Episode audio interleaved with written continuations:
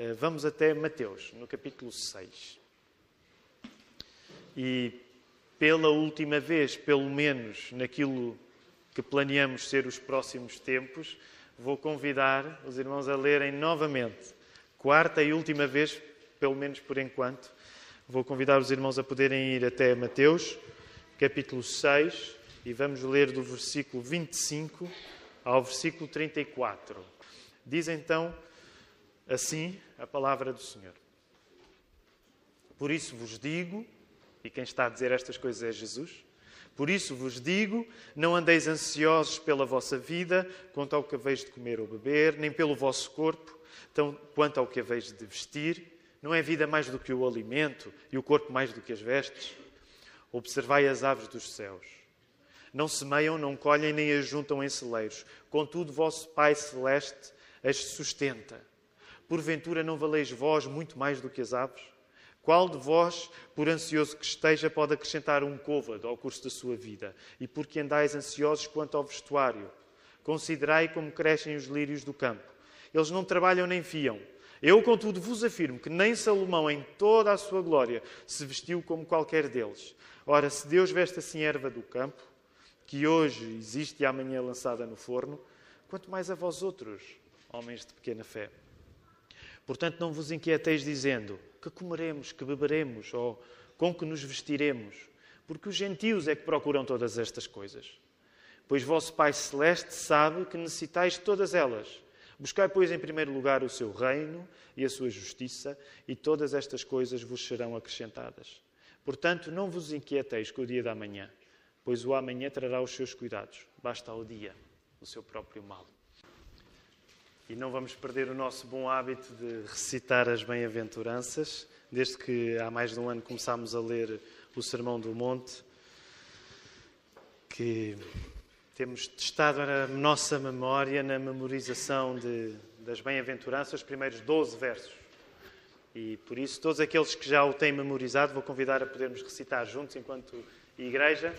Se ainda não os sabe de cor, quero convidá-lo a ponderar no bom efeito que existe quando nós uh, interiorizamos a palavra através da memória. Então vamos dizê-la. Vendo Jesus as multidões, subiu ao monte e, como se assentasse, aproximaram-se os seus discípulos. E ele passou a ensiná-los, dizendo: Bem-aventurados os humildes de espírito, porque deles é o reino dos céus. Bem-aventurados os que choram, porque serão consolados. Bem-aventurados os mansos, porque herdarão a terra. Bem-aventurados os que têm fome e sede de justiça, porque serão fartos. Bem-aventurados os misericordiosos, porque alcançarão misericórdia. Bem-aventurados os limpos de coração, porque verão a Deus. Bem-aventurados os pacificadores, porque serão chamados filhos de Deus. Bem-aventurados sois quando por... Desculpem, eu saltei bem-aventurados os perseguidos por causa da justiça, porque deles é o reino dos céus.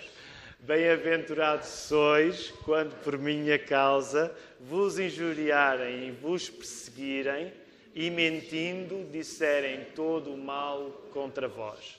Regozijai-vos e exultai, porque é grande o vosso galardão nos céus, pois assim perseguiram aos profetas viveram antes de vós. Muito bem. Foi uma bênção olhar para, para, para o vosso. Eh, ver o vosso olhar de reprovação quando me enganei. Que o Nando foi implacável. É daquelas alturas em que é, nos corrigimos uns aos outros e fazemos uma cara em conformidade com a, com a censura que sentimos. Uh, hoje o meu plano é, é, que nós possamos, pelo menos por enquanto, estarmos a, a, a fechar o assunto da ansiedade. Eu, eu creio que, que não é preciso grande, grande justificação. Nós, nós justificamos que quando chegamos a este assunto da ansiedade, nós queremos, eh, nós acreditamos numa simplificação que fizemos que é reconhecer que a ansiedade é em grande parte um problema nosso. E não só da nossa cultura, não só da nossa uh, sociedade, mas nosso, da Igreja da Lapa em particular. E por causa disso, eh, quando pastores nos preparávamos para esta fase do texto bíblico, nós, nós pensámos, ora, aqui está um lugar onde vale a pena abrandar. E de um modo geral, portanto, sendo este o quarto domingo, é quase um mês, temos falado muito intencionalmente sobre esta questão. Para muitos, a questão da ansiedade já era assumida como uma grande batalha. Para outros, o facto de termos parado nela deu oportunidade para que se desse um passo em frente e muitos dissessem: Eu, eu, eu preciso da ajuda de Deus uh, nesta área da minha vida. Uh, e gostaria que no final desta mensagem nós saíssemos fortalecidos pela palavra para esta luta. Uma das coisas que posso partilhar convosco é que nós não acreditamos que haja saídas fáceis para problemas grandes. As saídas são simples porque têm sempre Jesus como solução. Amém? Jesus é sempre a solução para tudo. Mas também sabemos que isso pode significar, e geralmente significa, o reconhecimento da nossa fraqueza, a necessidade da nossa dependência de Deus. E muitas vezes um processo pode até ser longo, de luta contra coisas que, vez após vez, vêm até à nossa vida. Para fechar este ciclo de quatro sermões, gostava hoje de apontar duas ideias que são importantes ao construirmos uma atitude que Jesus recomenda contra a nossa preocupação. Porque, de facto, Jesus está a encorajar-nos, está a ir contra a nossa preocupação, nós não vivermos ansiosos. Nesta manhã, precisamos de falar, por um lado, de beleza, beleza, e do nosso olhar, da maneira como nós olhamos para as coisas. Depois, a atitude prática recomendada pelo Nosso Senhor vem precisamente de uma relação certa entre estas duas coisas da beleza e do olhar. A atitude é essa que pode corrigir as ansiedades que nós acumulamos. Portanto, gostava de partilhar convosco esta manhã a importância de duas ideias que vou explorar de seguida: a importância da beleza na nossa vida e a importância de como nós olhamos para, para, para as coisas e como se essas coisas, podendo corrigir o conceito de beleza que nós temos, podendo corrigir a maneira como nós olhamos para o mundo, creio profundamente que Jesus é fiel à sua promessa e que isso será muito importante para nós corrigirmos as ansiedades que tendemos a acumular. Quero sugerir uma definição de beleza, daquilo que a beleza é, a partir da cultura que a Bíblia nos dá. Em grande parte, a Bíblia toda, as Escrituras, ensinam-nos que a beleza é a glória de um facto. O que é que é beleza? É a existência de alguma coisa, de algum facto que é glorioso em si. Por exemplo, logo no Gênesis 1, Deus cria coisas pela sua palavra e ele diz, depois de criar cada coisa, o que é que ele diz? Ele diz: é bom. Ter olhos para a beleza de alguma coisa é, diante da sua existência, nós sabermos dizer: é bom. Deus tinha acabado de fazer uma coisa e o texto bíblico diz-nos que ele tinha, demonstrava capacidade de sentir-se deslumbrado por aquilo que tinha acabado de fazer. Às vezes é uma, é uma ideia que parece um pouco estranha. Como é que uma pessoa se pode deslumbrar com uma coisa que fez? Mas é este o Deus que, que a Escritura nos dá. Deus faz uma coisa e ele diz assim: é bom. Não é apenas a coisa que passou a existir. A coisa que passou a existir, ela é boa, ela é bonita. Uma coisa ser bela é a sua qualidade ser sentida pela pessoa que a vê. A coisa é bela quando alguém existe e diz assim: isto é bom, isto é belo. É? A beleza tem a ver com este processo.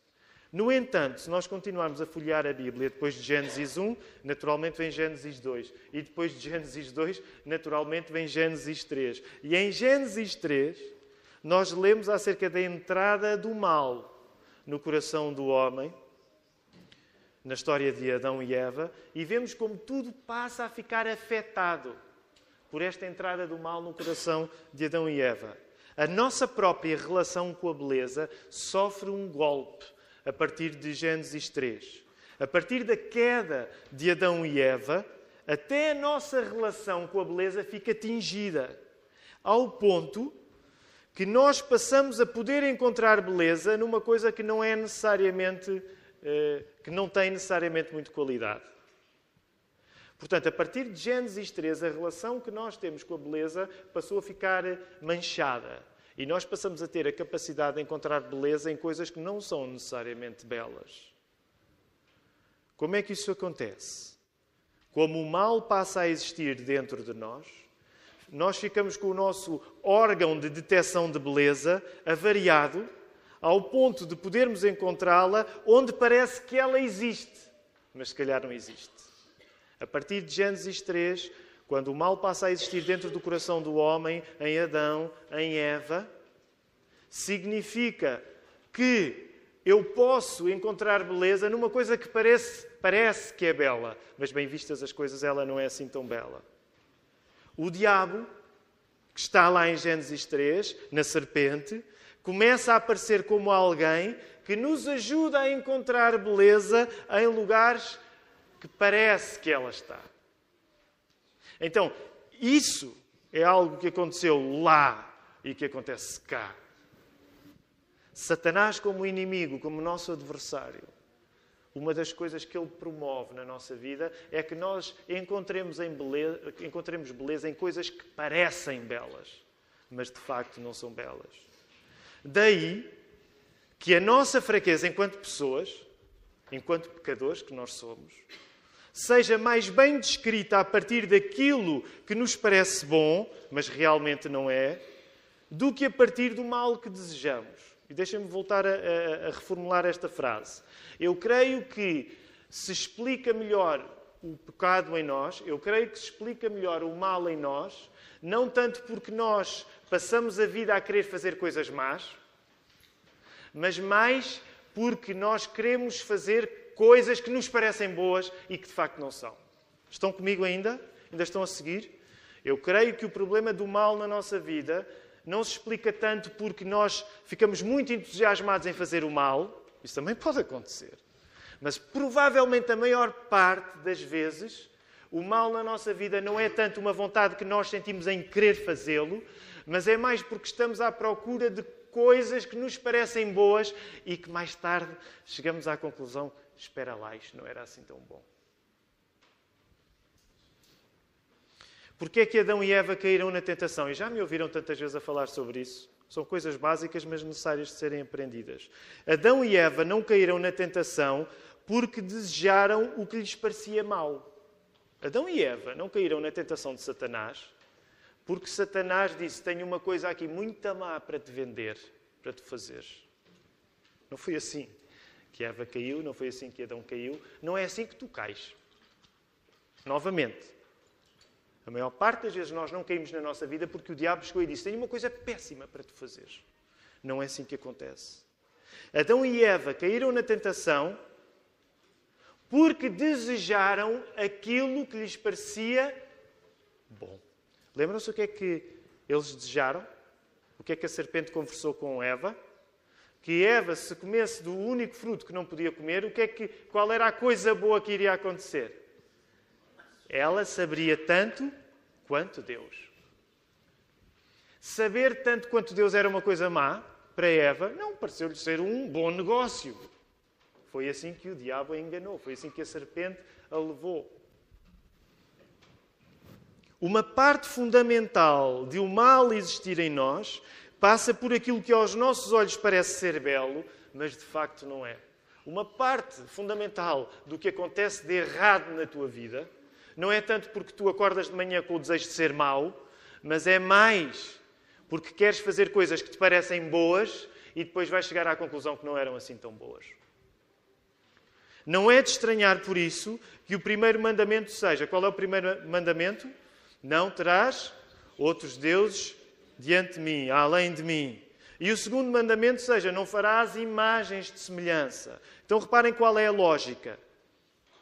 A lógica é que o primeiro mandamento seja nós reconhecermos que o único Deus é Deus, mas o segundo seja termos cuidado com a ideia de tornarmos o nosso louvor a Deus algo dependente dos nossos olhos.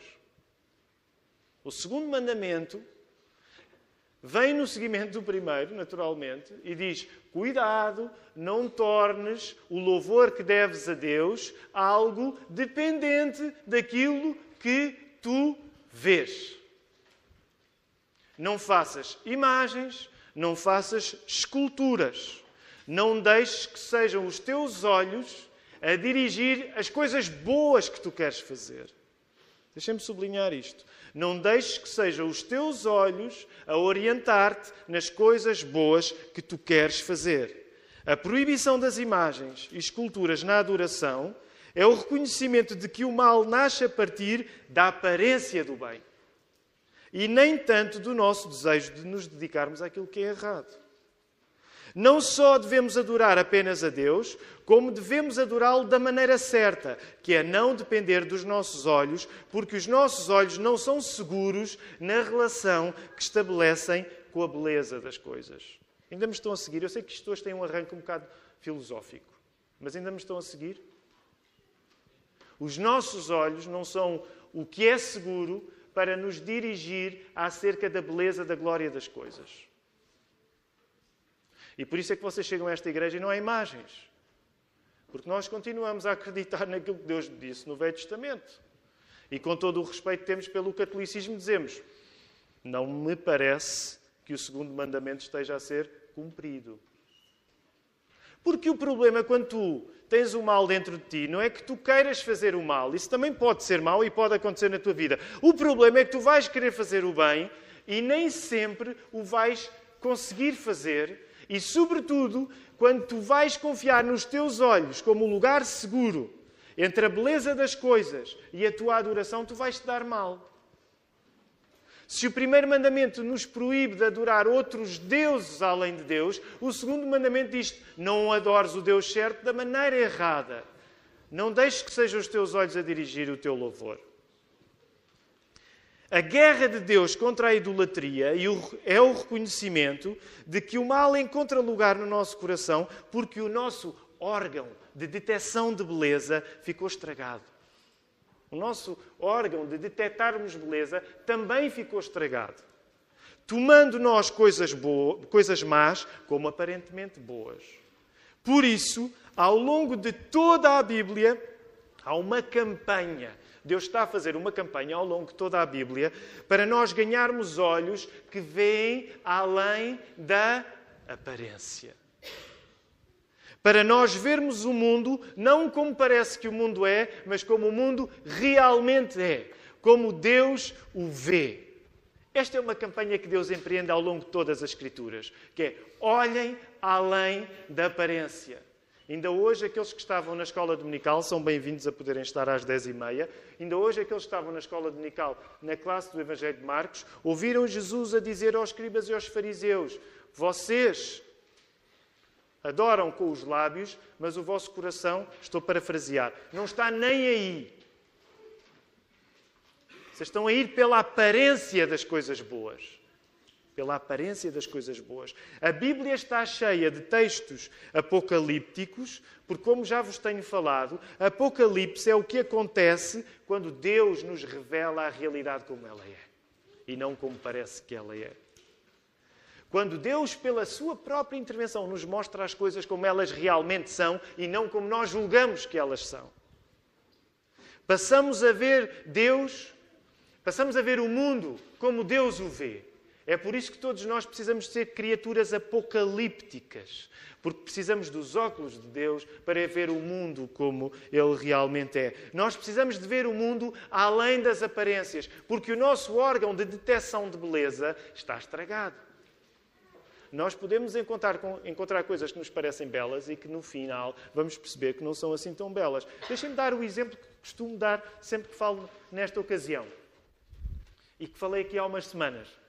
Lembram-se quando Samuel vai escolher o, no, o, o próximo rei? O próximo rei quem é?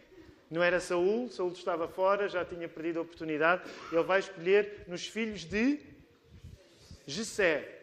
E vem primeiro os bons, não é? os bons, os fortes. E para o final ficou o mais novo, que à partida não era parte daquele casting. E o que é que Deus diz a Samuel? Não olhes para a aparência. Tens de olhar além da aparência, Samuel. Depois é curioso, porque naquele momento da vida ainda não seria assim uma vista assim tão agradável. Mas depois a Bíblia até nos vai dizer que ele era jeitoso, que era bem parecido. Mas topem isto, é tão curioso. O mesmo David que foi escolhido por Samuel além da primeira impressão dos olhos, o mesmo David que foi escolhido por Samuel além da primeira impressão dos olhos, foi o David que adulterou com Batseba pela impressão que Batseba lhe tinha criado nos olhos. Já pensaram como a vida às vezes é um pouco trágica? Já pensaram nisto? O mesmo David que foi escolhido dirigindo Deus esse processo, a dizer a Samuel, não olhes para a aparência, é o mesmo David que, por causa da excelente aparência de Batseba, caiu. Sabem, permitam-me esta parte. A Bíblia não vos... Permitam-me usar esta expressão. A Bíblia não vos conta histórias da carochinha. A Bíblia não vos conta histórias da carochinha.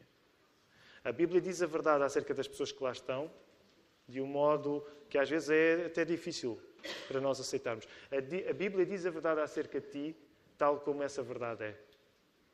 E deixem-me dizer, isso não tem de ser uma culpa, tem de ser uma libertação.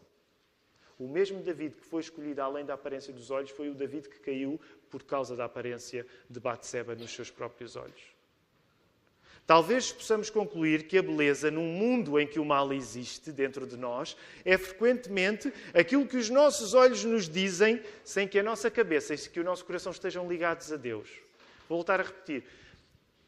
No mundo em que o mal existe, a beleza é muitas vezes aquilo que nós sentimos sem que o nosso coração e, os nosso, e a nossa cabeça estejam ligados a Deus.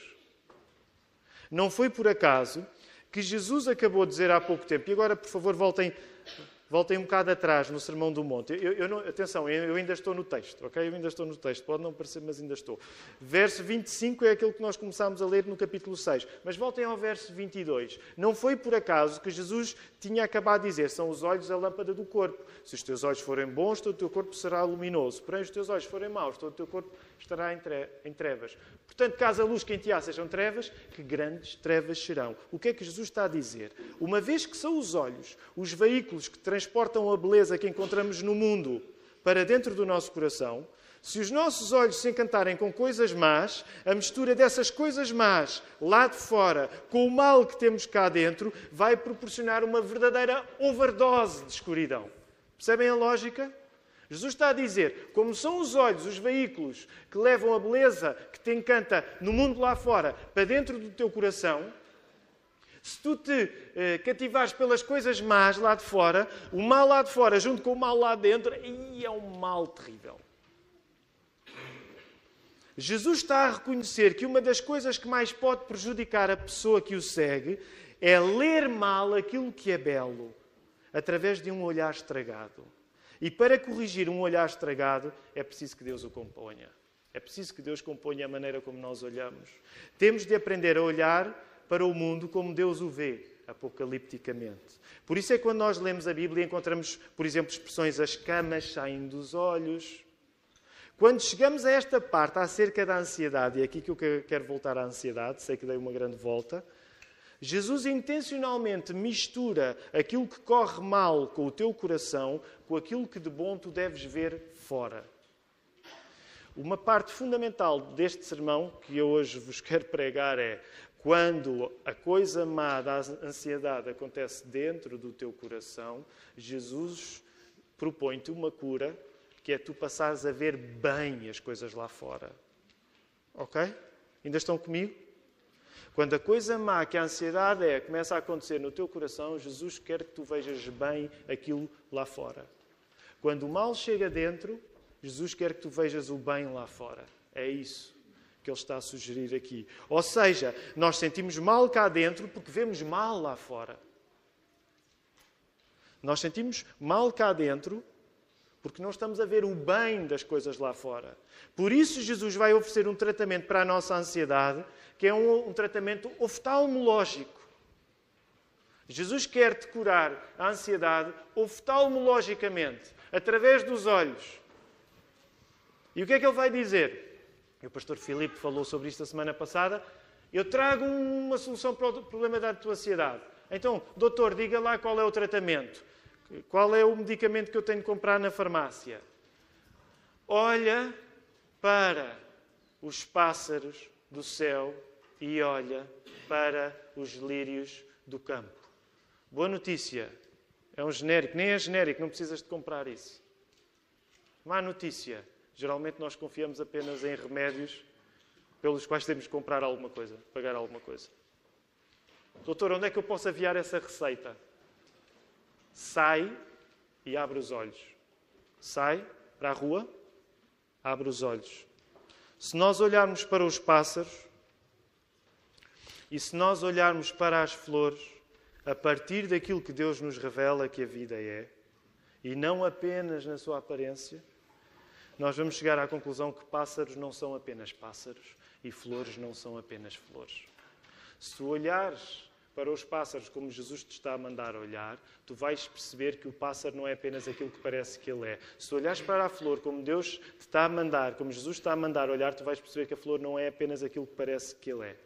Pássaros são seres que se sentam à mesa de uma refeição preparada por Deus. Não são apenas pássaros. Eles estão sentados no restaurante de Deus e Deus nunca falha a refeição com eles. Flores não são apenas flores, são fregueses na alfaiataria divina. Não são apenas flores. E deixa-me dizer-te a ti esta manhã e dizer a mim também, porque tenho de pregar isto a mim próprio. Nós somos muito distraídos, de facto. Aquilo que nós ignoramos no céu, aquilo que nós ignoramos no campo, é gente, pássaros, que sabe comer, é gente lírios, que sabe vestir-se, como provavelmente nós já nos esquecemos. O problema não está porque esta cena é demasiado simples.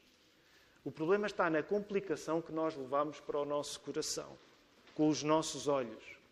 E o problema está no facto em que nós olhamos para os pássaros e olhamos para a erva do campo e nós já não conseguimos reconhecer beleza nisso.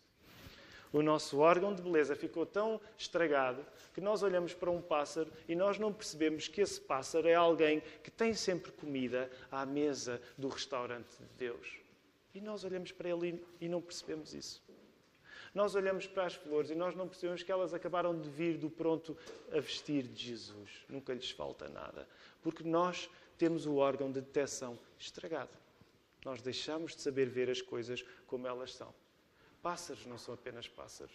Flores não são apenas flores. É isso que Jesus está a dizer. Tu tens de olhar para as coisas como elas rea realmente são, rapaz. É isso que Jesus nos está a dizer esta manhã. Tu não estás a olhar para as coisas como deve ser. Tu estás com tanta pressa que tu não estás a perceber nada do mundo à tua volta. Provavelmente parte da ansiedade que muitos de nós nesta manhã sentem é um sinal de que a beleza que nos tem seduzido não é grande coisa. Não há cura da ansiedade sem substituição dentro do nosso coração da beleza das coisas que nos têm fascinado, as coisas deste mundo, pela beleza dos, das coisas do reino de Deus. Por isso eu sei que esta parte é pouco simpática, mas uma das coisas que eu quero dizer é aproveita a ansiedade que sentes. Sabes porquê? Porque quando tu ficas ansioso, tu estás a saber que provavelmente estás a encantar-te com a beleza das coisas erradas. Quando tu ficas ansioso, é sinal de que tu não estás a encantar-te com a beleza das coisas certas. As coisas certas já perderam, já perderam um pouco capital de sedução na tua vida. Tu estás a olhar para pássaros e não dás nada por aquilo. Estás a olhar para flores e não dás nada por aquilo. E Jesus está-te a dizer: Olha, é por isso que andas ansioso, porque o teu órgão de detecção de beleza está, está tão estragado que tu não vês a beleza à frente dos teus olhos e ela está lá. O segredo, segundo Jesus, para não andarmos ansiosos é desistirmos da beleza que encantou os nossos olhos para tomarmos um mundo, para tomarmos o mundo em que vivemos como o palco da nossa qualidade. Vou voltar a repetir porque esta ideia dá para muito e eu tenho de terminar este sermão. Um dos problemas é que Jesus nos está a querer eh, ajudar, é dizer assim: desiste de achares que é bom a tua vida ser um palco da tua qualidade. Vou voltar a repetir. Desiste de achar que é bonito que a tua existência seja uma demonstração de que tu és bom. E deixem-me dizer-vos, e com toda a sinceridade, esse é um problema meu. Em grande parte, eu fui educado e comprei o produto de viver de uma maneira em que as pessoas olhem para a minha vida e descubram qualidades em mim. Eu comprei esse produto e esse produto só me tem dado ansiedade. Porque o que Jesus está a dizer é: se tu viveres para que as pessoas te conheçam e a qualidade que elas encontram na vida seja a tua, tu não vais achar grande beleza aos pássaros, nem aos lírios, nem à erva do campo. O que está em causa, e é isso que Jesus quer corrigir na nossa vida, é que tu vivas de uma maneira em que não estás preocupado para quando as pessoas olham para ti, tu achares que elas têm de encontrar qualidade em ti. Sabem, sabem porquê? Porque o que Jesus está a dizer é que quando as pessoas devem olhar ao mundo, o que elas devem entender é que a qualidade que existe e que está a ser transmitida não é nossa, mas é de Deus. Quando as pessoas olham para o mundo, a qualidade que devem encontrar não é tão bom, tão bom pai que o Tiago é, tão bom pastor que ele é, tão bom músico que o Nando é, tão bom fotógrafo que o Hugo é. Isto é tudo bom, são bênçãos de Deus. Mas quando nós vivemos preocupados para que a demonstração de beleza na nossa vida seja da nossa própria beleza, nós deixamos de ter o quadro que Jesus nos está aqui a dar, que é as pessoas devem olhar para a realidade e dizer assim: quem cuida de tudo é Deus. Quem, tudo, quem cuida de tudo é Deus. Deus tem um restaurante onde recebe todos os passarinhos. Deus tem um grande pronto a vestir onde recebe. Nem é pronto a vestir, pronto a vestir, as medidas já estão feitas. Não, é mesmo um alfaiate. Deus é um alfaiate para as flores. Portanto, se a tua vida depender do, qualidade, do cuidado que tu tens, da tua capacidade de teres todas as coisas organizadas, se a tua vida depender de tu quereres demonstrar aos outros que és bom, que grandes trevas serão. Que grandes trevas serão. Que grande escuridão vai ser. Tu vais estar a tomar sobre os teus ombros uma tarefa que apenas compete a Deus. Sabem, por isso é que Jesus odeia, odeia que nós nos defendamos a nós próprios na hora de reconhecermos que tudo o que de bom temos de dele vem. Jesus odeia quando nós queremos justificar-nos a nós próprios. Porque o mundo não é assim.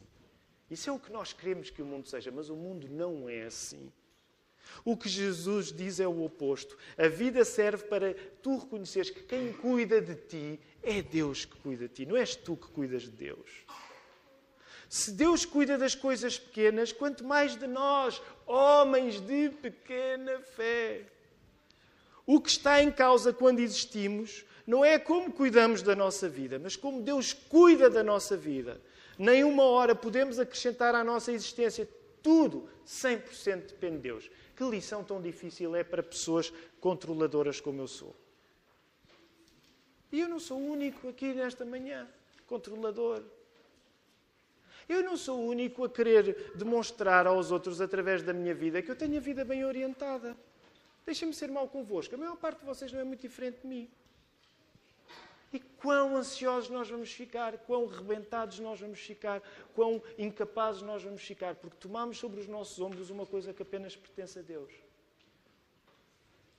Logo, a maneira certa de encontrar a beleza, e não se esqueçam que eu vos estou a falar de beleza esta manhã, é olhar com a, com a cabeça e com o coração iluminados por Deus, pelo seu Espírito Santo. O segredo é tu desistires de veres o mundo a partir dessa sinistra substituição que Satanás te sugeriu, em que tu sabes tanto como Deus.